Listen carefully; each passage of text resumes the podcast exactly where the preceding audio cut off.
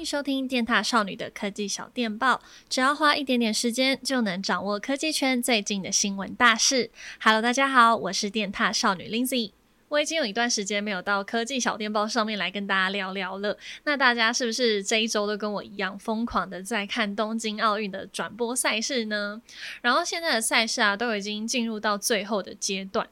像是现在在我录音的当下，是林昀儒男子单打对上世界第一的球王樊振东，超级紧张。那不论是什么赛事啊，我们都要持续的为台湾选手加油，也不要管说最后是不是有得牌，结果是如何，我们都给予他们最大的鼓励，成为他们的后盾。好啦，那接下来我们就来看看本周有哪三则科技新闻要分享给大家。首先，第一则消息也是我自己有一直在关注的，那就是 iPad 系列的传闻。先前就有传出 iPad mini 六可能会有近九年来的最大改版，除了在硬体上啊会使用 A 十五的晶片，萤幕可能也会提升到八点五寸，然后是使用 mini LED 的面板。大家已经有体验过 M1 iPad Pro 十二点九寸的 mini LED 了吗？我自己在这段期间的体验感受上是还蛮好的，不过十二点九寸的萤幕真的对我来说有一点过大，如果放在 iPad mini 六上面可能会比较适合我一点。在传闻中也有提到 iPad mini 六的外形部分可能会取消下方的 Home 键，改成是有支援 Touch ID 的电源键，然后底端的 Lightning 接口也有可能会改成 USB Type C。最后是在机背的部分，可能会新增磁吸的接点，让你去搭配一些周边的配件，像是键盘等等。而且啊，Apple 还有可能会推出一款比较短小尺寸的 Apple Pencil，就是用来搭配 iPad mini 六的。光用想象的就觉得好像会蛮可爱的。好，那除了 iPad mini 六的传闻之外啊，外媒也透露 iPad 明年的部分机种也很有可能会搭载新的 OLED 面板。因为有相关的知情人士就透露，Apple 有向韩国三星面板公司订购了一点二亿块的平板 OLED 面板。那目前呢，Apple 是只有在 iPhone 和 Apple Watch 上面使用 OLED，那之后很有可能就会把原先是搭载 LCD 面板的产品都调整成为 OLED 面板。Apple 他们家 iPad 的产品真的是越做越强悍，也让更多的专业使用者可以入手。我自己是还蛮期待，就是看到平板的天花板到底会在哪里，而且也还蛮期待说 OLED 面板搭载在 iPad Air 上面的感受是什么。因为 iPad Air 啊是我目前最常使用到的机种，不论是拿来修图或是剪辑，它的重量很刚好，携带也很方便。大家会特别在意说平板是用哪一个面板的规格吗？因为其实说实在的，我原本都是在用 iPad Air 第四代，然后之后接触到了 M1 iPad Pro 十二点九寸的 Mini LED，拿起来对比，我才真的发现原来是有这一段差距。但是我平常用 iPad Air 第四代，在看一些影片啊，或是玩游戏，也都是还蛮舒服的。所以对我来说，就是没有非必要升级到很高规的面板，还是有人就觉得不行，我一定要把规格、技术啊全部都点满，这样用起来才比较爽快。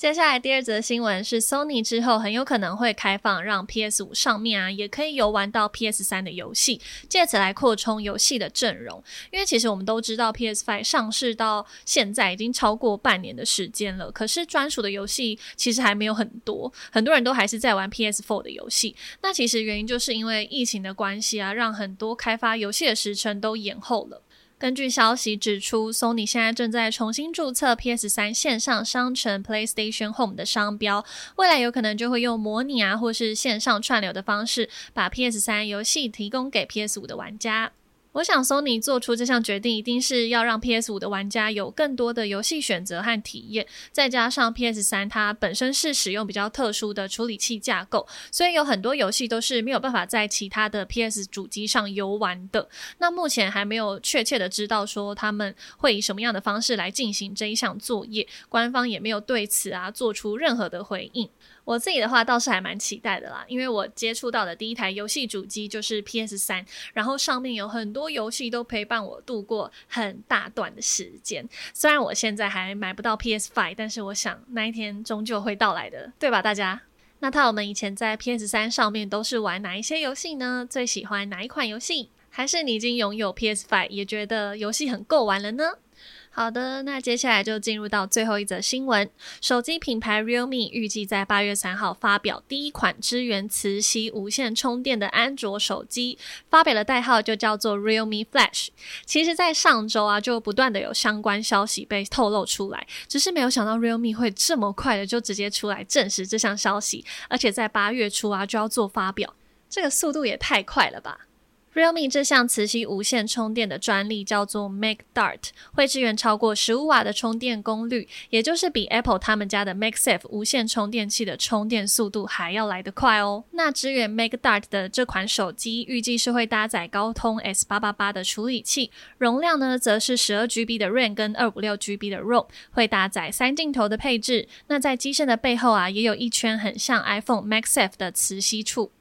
那我们可以上网查一下这个 MacDart 的渲染图。那整体看起来呢，是比 Apple 的 Mac Safe 还要来得厚实许多，而且它里面是有内建风扇的，可以帮助手机散热。不过目前都还只是传闻而已啦，实际的样子啊，跟充电功率等等详细的规格，我们就一起等到八月三号 Realme 的揭晓吧。我自己还蛮期待磁吸充电的技术啊，变成一种趋势，甚至是变得很普及，价格也可以再平价一点。使用安卓手机的钛友们会很期待这一支的 Realme 手机发表吗？还是只想说这个充电技术可不可以单独的独立出来，让你们也一起使用？因为我自己本身是用 iPhone，其实我前几天呢、就在看 Max F 的价格，我想说到底要不要买，但最后还是忍住了，想说唉，先缓缓好了。那以上就是今天的科技小电报喽，大家也不要忘记给我们五颗星，然后顺便留言一下你想要听什么样子的内容。我们下次见喽，拜拜。